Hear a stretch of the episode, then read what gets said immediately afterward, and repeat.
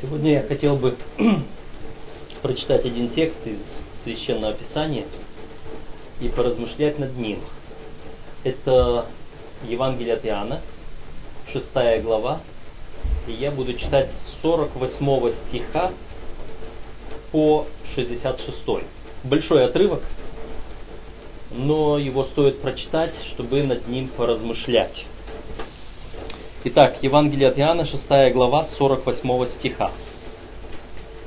«Я есть хлеб жизни. Отцы ваши ели манну в пустыне и умерли. Хлеб же, сходящий с небес, таков, что ядущий его не умрет. Я хлеб живый, шедший с небес. Ядущий хлеб сей будет жить вовек. Хлеб же, который я дам, есть плоть моя, которую я отдам за жизнь мира. Тогда иудеи стали спорить между собой, говоря, как он может дать нам есть свою плоть? Иисус же сказал им, истинно, истинно говорю вам, если не будете есть плоти Сына Человеческого и пить крови Его, то не будете иметь в себе жизни. Ядущий мою плоть и пьющий мою кровь имеет жизнь вечную, и я воскрешу его в последний день. Ибо плоть моя истинно есть пища, и кровь моя истинно есть питье. Ядущий мою плоть и пьющий мою кровь пребывает во мне, и я в нем. Как послал меня живый Отец, и я живу Отцом, так и ядущий меня будет жить мною. Сей-то есть хлеб, сшедший с небес, не так, как отцы ваши ели манну и умерли. Ядущий хлеб сей будет жить вовек. Сие говорил он в синагоге, уча в Капернауме.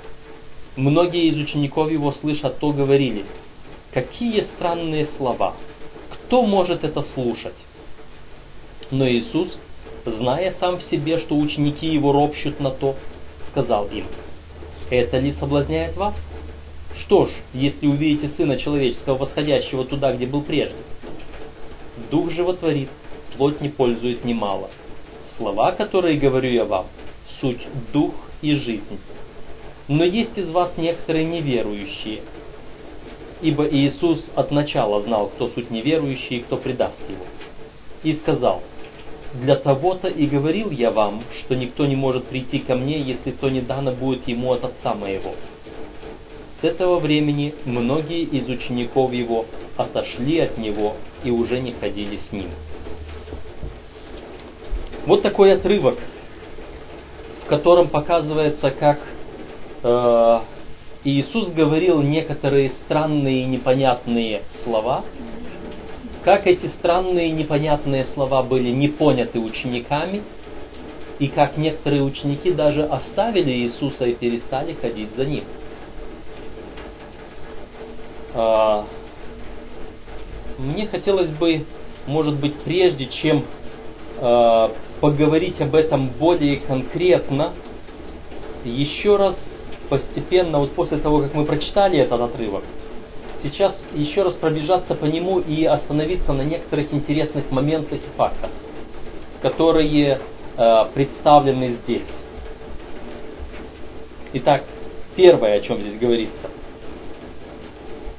э, отцы ваши ели манну в пустыне и умерли. О манне в пустыне повторяется дальше еще раз э, в 58 стихе. Сей-то есть хлеб, шедший с небес, не так, как отцы ваши ели манну и умерли. И Иисус говорит о манне, которая была дана с неба, как хлеб, сшедший с небес – но люди, которые ели эту манну, они насыщались, но не могли жить вечно. Вот тот чудесный хлеб, он дает поддержку на каждый день. Мы э, в уроке субботней школы вспоминали о том, что Отец наш Небесный заботится о нас и дает нам все необходимое для жизни.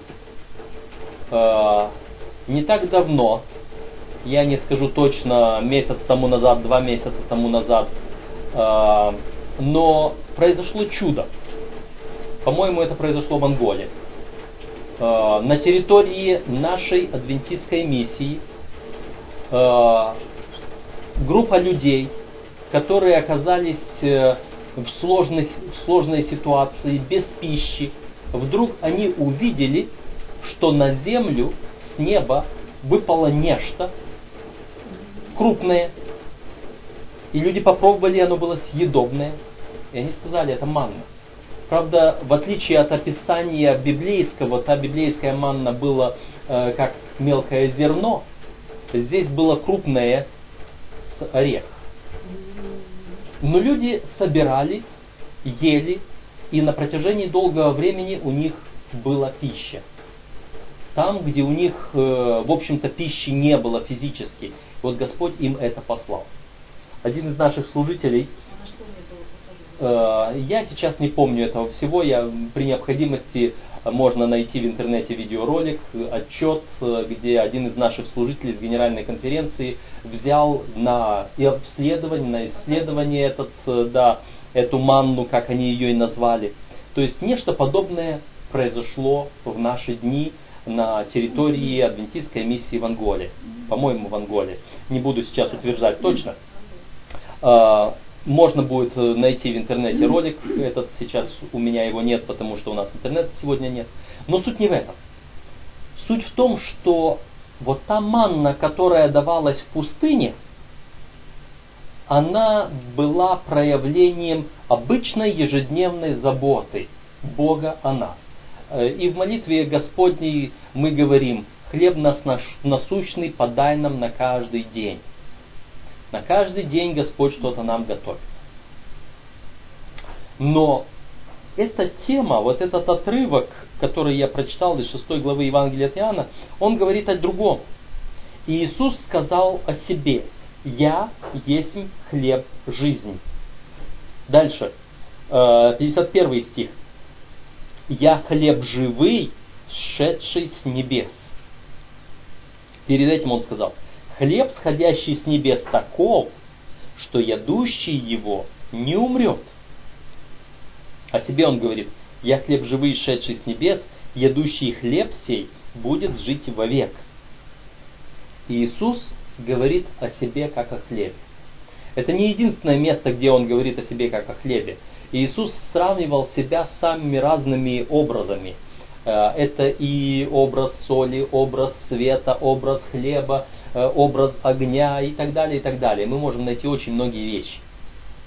Э, на протяжении вот уже более двух месяцев мы в нашей группе по субботам изучаем или рассуждаем на тему образов спасения.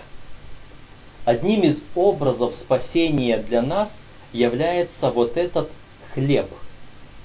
Хлеб – образ нашего спасения, образ завета человека, Бога с человеком. И вот здесь говорится сразу и о хлебе, Христос начинает от хлеба, и дальше переходит и э, на другой символ. Он говорит, 51 стих, «Хлеб же, который я дам, есть плоть моя, которую я отдам за жизнь мира. Вот, вот это хлеб и плоть. А, в тот момент мы читаем в следующем стихе написано, что иудеи стали спорить между собой, говоря, как он даст нам плоть свою есть. И точно так же, как мы вспоминали во время субботней школы о том, что а, фарисеи поняли то, чего не смогли понять ученики Иисуса Христа. Нечто подобное происходит и здесь. Но вот эти вот э, иудеи, вот эти фарисеи, которые присутствовали, ходили вслед за Иисусом, старались быть везде с Ним, но не были Его учениками, они поняли, о чем идет речь.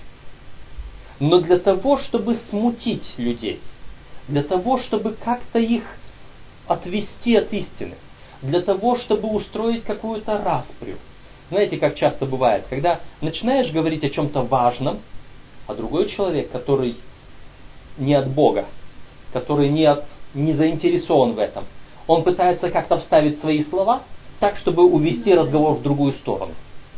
Чтобы возбудить какой-то спор, какое-то недопонимание, какое-то, в общем, сделать все, что возможно, только чтобы помешать высказыванию того, о чем идет речь. Иудеи здесь попытались вот этот спор внести. И им удалось. Они поняли, о чем идет речь. Они не могли не понять этого. Они не могли не понять о том, что он говорит, что те, которые ели манну, хлеб с неба, они умерли. Но здесь хлеб настоящий, он должен быть в жизнь вечную. Он должен быть для спасения. И Иисус говорит о себе, я есть этот хлеб. И теперь, естественно, если Христос говорит, что я есть хлеб, это уже символ. Он говорит, хлеб, который я даю вам, это моя плоть, которую я отдам за этот мир. Он сказал конкретно о своей жертве. И не могли иудеи этого не понять, потому что они знали, что во время жертвоприношения за грех тот агнец, который символизировал Мессию, его нужно было съесть и священнику, и грешнику. И грешник, и священник ели от жертвенного агнца, и тем самым они принимали на себя плоть жертвы за грех. Иудеи не могли не понять того, что говорил Иисус Христос, что вот я отдам свою плоть за мир. Он четко говорил на языке ветхозаветного учения, что Он есть Мессия, что Он есть Агнец Божий, что Он есть тот, на которого Агнец указывает. Но эти люди, понимая, но не желая принимать, они ввели в смущение и некоторых учеников Иисуса Христа, которые стали повторять вслед за ними. Какие странные слова! Кто может это вместить? И они отошли и перестали ходить с Иисусом. Какие странные слова. И здесь я хотел бы, э, немного отступая от символов, от образов, от рассуждения о символах и образах, остановиться на вот этом случае, который произошел, что с одной стороны иудеи все-таки удачно увели разговор в другую сторону, и ученики отказались следовать за Иисусом. Мы можем столкнуться где-то в нашей жизни, в нашем служении, в нашем отношении к церкви или в нашем посещении церкви, мы иногда можем столкнуться с чем-то, что сатана нам подсовывает в качестве соблазна, который попытается нам показать, что вот смотри, здесь что-то не так, здесь что-то непонятно, здесь что-то что не то, что-то абсурдное. И захочет нас увести. И сатана это подчас делает успешно по отношению к одним, к другим людям. А, вот этот урок должен показать нам, что сатана прекрасно знает, чему хочет научить Иисус. И если это важно, то чем более важно это для нас, тем больше попыток сатана пытается сюда вставить, чтобы отвести нас от, этого, от этой важной темы. Но об этом хватит, вернемся к образам спасения. Итак, здесь Э, Иисус говорит о двух образах, или будем говорить о двух парах образов, две группы образов. С одной стороны он говорит «я хлеб», и говорит «плоть моя, пища». Он называет себя хлебом, то есть пищей, он называет плоть свою пищей. Далее, когда он сказал об этой плоти, э, 53 стих. Иисус же сказал им, «Истинно, истинно говорю вам, если не будете есть плоти Сына Человеческого и пить крови Его, то не будете иметь в себе жизни. Ядущий мою плоть и пьющий мою кровь имеет жизнь вечную, и я воскрешу его в последний день. Ибо плоть моя истинно есть пища, и кровь моя истинно есть питье едущий мою плоть и пьющий мою кровь, пребывает во мне, и я в нем. Действительно странные слова. Представьте себе, если бы вот сейчас, вот читая, и в этот же самый момент кто-то вошел бы сюда со стороны, не знающий языка священного писания, он бы сказал, куда я попал. И на основании этого, на основании вот этих слов, очень многие обвиняли христиан в каннибализме, обвиняли в том, что они здесь пьют кровь младенцев и так далее, и так далее. С другой стороны, э, некоторые христиане э, начинают опять-таки в этой символике видеть нечто буквальное. И э, та же самая русская православная церковь начинает учить, что в то время, когда принимается э, хлеб и вино, то они каким-то таинственным образом преосуществляются, то есть преобразовываются и становятся настоящим телом и кровью Иисуса Христа. Но это символика. Иисус об этом не учил. Хотя, казалось бы, вот эти слова такие ясные. Чему он учил? Он учил здесь тому, что вот тот символ, мы говорили однажды раньше о символах спасения, мы говорили о символе э, жертвы, о символе агнца. Это символ. Но этот символ, он был спасающим. Этот символ, когда мы на него смотрим, мы понимаем вот в этом э, чем-то реальном, мы понимаем абстрактное. Мы понимаем, как Христос отдает свою жизнь ради нашего спасения. И в то же самое время мы понимаем, как мы должны жить Иисусом Христом. Сколько времени мы проводим без хлеба?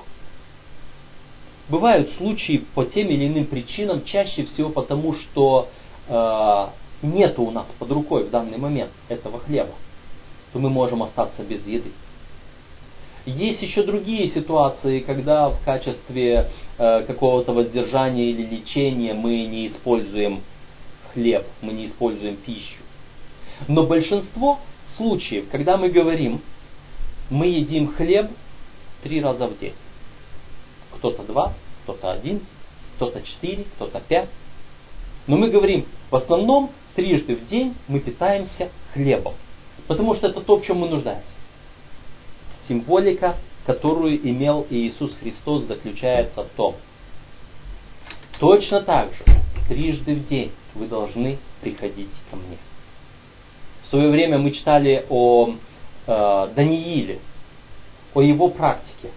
Даже тогда, когда ему запретили, был указ, что никому на протяжении там 30 дней, никому не молиться э, никакому другому Богу, никому ни к чему не обращаться с просьбой, как только к царю Вавилонскому. И написано, Даниил по обыкновению своему трижды в день открывал окна своей горницы в, в сторону Иерусалима и молился. Вот этот образ хлеба, пищи, питания – как мы можем питаться от Господа, это наша жизнь с Ним, это наше общение с Ним.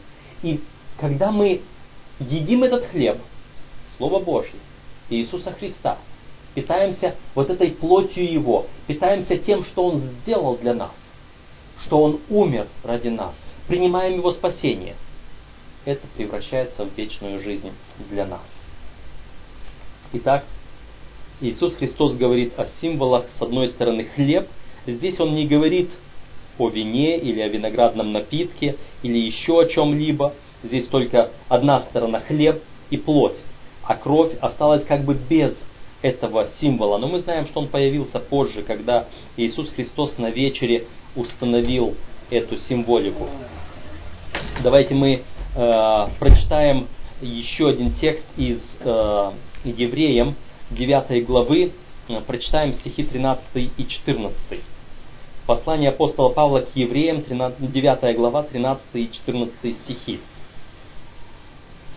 «Ибо если кровь тельцов и козлов и пепел телицы через окропление освещает оскверненных, дабы чисто было тело, то кольми паче кровь Христа, который Духом Святым принес себя непорочного Богу, очистит совесть нашу от мертвых дел для служения Богу живому и истинному.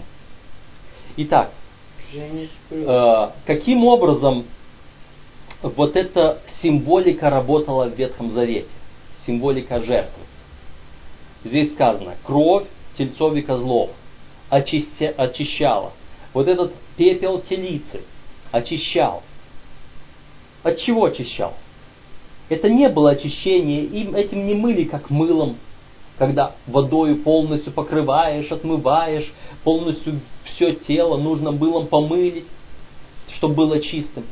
Там очищение происходило не так. Там было очищение краплением. Только немножко покропили и все. Но вот это прикосновение, вот этот символ, он очищал духовно. Точно так же кровь Иисуса Христа очищает нас духовно.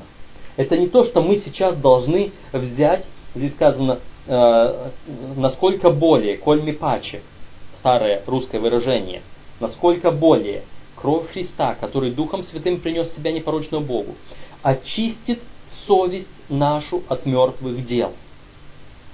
Здесь э, даже говорится об очищении чего-то абстрактного, точно так же абстрактным. Я не могу этой кровью брать что-то вымывать. Она есть, она пролилась. Она очищает мою совесть. Каким образом? Совесть я не могу взять, достать и мыть под краном водой, кровью или еще чем-нибудь. Оно очищает. Это происходит э, духовно. Но происходит оно именно через вот это духовное питание, через исследование Слова Божьего, через молитву. Еще через что? Давайте посмотрим первое послание апостола Павла к Коринфянам, 11 глава, и здесь с 23 стиха прочитаем, что апостол Павел говорит. Первое послание к Коринфянам, 11 глава, с 23 стиха. «Ибо я от самого Господа принял то, что и вам передал, что Господь Иисус, в ту ночь, в которую предан был, взял хлеб и, возблагодарив, преломил и сказал, «Примите, едите, сие есть тело мое, за вас ломимое, сие творите в мое воспоминание». Также и чашу после вечери и сказал, «Сия чаша есть новый завет в моей крови. Сие творите, когда только будете пить в мое воспоминание. Ибо всякий раз, когда вы едите хлеб сей и пьете чашу сию, смерть Господню возвещаете, доколе Он придет. Посему, кто будет есть хлеб сей или пить чашу Господню недостойно, виновен будет против тела и крови Господней. А, вот здесь апостол Павел уже показывает, как эта символика применяется в нашей жизни. С одной стороны, конечно, мы символически питаемся от Иисуса Христа, когда читаем Слово Божье. С другой стороны, обряд вечери Господней, установленный Иисусом Христом в ночь перед распятием. Этот обряд э, предназначен для того, чтобы напоминать нам постоянно о том, что Христос умер за нас. Апостол Павел говорит, Всякий раз, когда едите хлеб сей и пьете чашу сию, смерть Господню возвещаете, доколе Он придет. Вот этим мы показываем, что да, мы принимаем смерть Иисуса Христа за нас. Это спасение наше. Потому что, как Христос сказал, кто ест Его плоть, кто пьет Его кровь, то есть кто ест вот эту, этот хлеб, кто пьет из этой чаши, он будет жить вечно. Вечно это не значит, что я больше не умру. Иисус Христос сказал там, что э, когда я приду, я воскрешу его, возьму к себе. То есть моя смерть здесь на земле может наступить. Но Иисус воскресит и тогда даст вечную жизнь. На следующую субботу у нас запланировано в нашей группе провести вечерю Господню. Э, на следующую субботу мы ожидаем пастора, который приедет сюда с вечери. И мы должны готовиться к этому. Но сегодня особенно хочется подумать о том, насколько плоть и кровь Иисуса Христа воспринята мною. Образно питаюсь ли я ею? Образно очистила ли она меня? И я должен это делать не только от случая к случаю, не только на каждом праздновании вечери Господней один раз в квартал или как часто это у нас получается. Мы это делаем три раза в день. Кто-то два, кто-то четыре, кто-то больше, кто-то меньше, но каждый день мы питаемся от Господа. Мы питаемся от Него, вспоминая Его смерть. Апостол Павел там же в послании к евреям, где он говорил много о служении Иисуса Христа, о том, как, что Он является нашим ходатаем, что Он является нашим искупителем, э, что Он является той жертвой и тем священником. Он в 12 главе, в конце послания к евреям, говорит в 12 главе с первого стиха такие слова. «Посему и мы сегодня, имея вокруг себя такое облако свидетелей, свергнем с себя всякое бремя и запинающий нас грех, и с терпением будем проходить предлежащее нам поприще, взирая на начальника и совершителя веры Иисуса, который вместо предлежавшей ему радости претерпел крест, пренебрегший посрамление, и воссел одесную престола Божьего. То же самое, вот это возвещение смерти Господней, оно происходит вот здесь, когда мы взираем на Иисуса Христа, который претерпел крест, Помыслите о претерпевшем такое над собой поругание от грешников, чтобы вам не изнемочь и не ослабеть душам вашим. Помыслите об этом. Наше размышление – это и есть вкушение этого хлеба. Наше размышление о страданиях Иисуса Христа – это и есть испитие вот этой чаши. Мы можем жить только этим. Без этого душа наша ослабеет – Помыслите, что не, чтобы не ослабеть душам вашим. Как без хлеба и без питья наша физическая жизнь ослабеет, точно так же без духовного хлеба, без духовного питья наша духовная жизнь ослабеет. И апостол Павел, продолжая эту мысль, дальше говорит, вы еще не до крови сражались, подвязаясь против греха. Если бы мы так стремились к Иисусу Христу, как мы стремимся к хлебу и к питью. Если бы мы имели вот такую жажду, жажду Слова Божьего, через пророка Амоса Господь говорит, в последнее время я дам людям жажду и голод. Не голод хлеба, не жажду воды, но голод и жажду слышания Слова Господня. И еще он говорит, что и будут ходить и искать будут искать от моря до моря, но не смогут найти. Наступит то время. Наступит время, когда не будет возможности иметь Слово Божье. И только то, чем мы напитались заранее, оно останется в нас. Здесь хотелось бы вспомнить это необычное странное животное верблюд. Не очень приятные у людей ассоциации с верблюдом может быть, но суть заключается в следующем. Верблюд свои горбы набирает себе пищу, набирает себе воду. И он может потом без еды и без воды проходить по пустыне долгое время, оставаться без этого. Почему? Он накопил в себе, он набрал в себе. Слово Божие предупреждает нас, что будет время, когда мы не сможем иметь этого духовного хлеба, этого духовного питья. Мы должны сейчас запасать, чтобы потом пройти эту пустыню. И только так нам гарантируется вечная жизнь. Иисус Христос есть истина, пища и питье. Будем об этом помнить. Будем использовать это в своей жизни. И символически, и буквально питаясь из Слова Божьего. Да прославится Господь. Поблагодарим Его, помолимся Ему.